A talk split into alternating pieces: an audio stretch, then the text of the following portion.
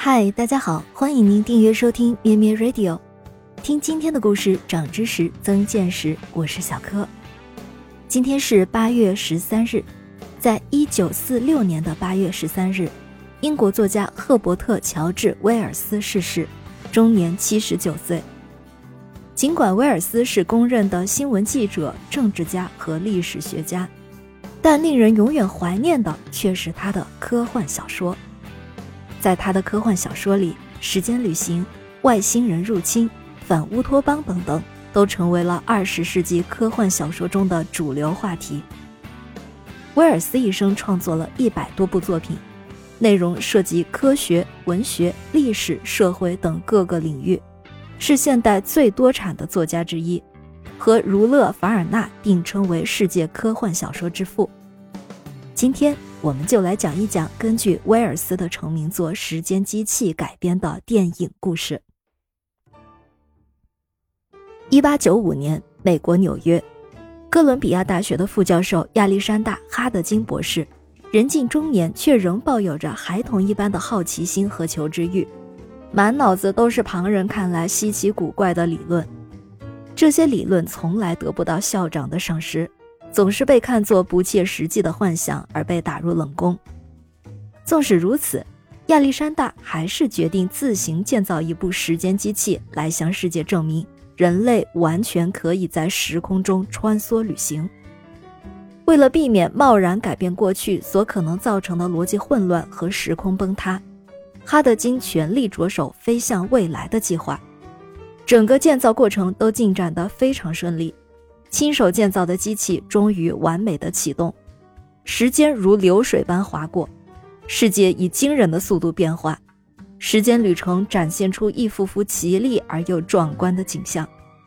时间机器载着它成功的抵达了第一个目的地——二零零五年的纽约。时间机器的降落地点已经不是它出发的实验室，纽约周遭环境的改变更是让他大吃一惊。公众图书馆变成了彻底的虚拟真人交互式访问系统。人们所热衷谈论的是关于在月亮上建立新殖民地的雄伟计划。受到科学家本能的好奇心驱使，亚历山大迫不及待地动身前往另一个未来——二零零七年。的确，没有什么比看到人类成功殖民月球更激动人心的了。谁也没有料到。在未来等待着他的是如此难以想象的险境，人类的殖民计划出了大问题，肉眼就可以察觉天空中的月亮已经变得比过去大的太多。事实上，殖民计划给月亮带来不可逆转的伤害，月球的运行轨道正在下降，很快将坠入地球。来自月亮的碎片轰击着纽约的曼哈顿区。人们匆忙逃入建立在地下的防空洞中，想躲过这场大灾难。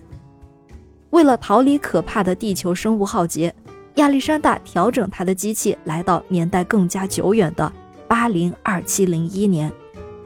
当然，跨越一个冰河纪的地球早已彻底改变了模样。不过，人类顽强的生命力似乎使一部分人熬过了浩劫，生存下来。他首先遇到了和平、友好、温和、有礼貌的伊洛人。不过，就在亚历山大以为地球的一切已经恢复了正常的时候，他们却又遭遇到穴居地底、近乎于怪兽、以捕猎伊洛人为生的莫洛克人。为了解救被莫洛克人掳走的伊洛人马拉，亚历山大只身犯险，前往寻找莫洛克人的巢穴。在路上，他得到了生化机械人沃克斯的帮助。来到了被奉为神圣遗迹的纽约地下铁，在这个充满讽刺的地方，亚历山大却发现了隐藏在莫洛克人和伊洛人背后的邪恶秘密。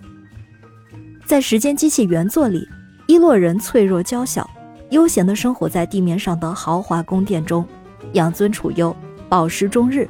由于长期不劳作、不思考，智力和体力已经严重退化。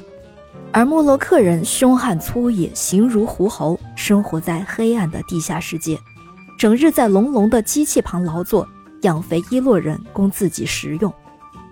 威尔斯用幻想和预言的形式，给整个现代社会发出醍醐灌顶的警示：不得不佩服威尔斯在1895年那个年代就设想出一架能自由穿梭于时空中的机器，而且从理论到实践均构思得天衣无缝。甚至在他的其他作品中，他还预见到了火箭和原子弹。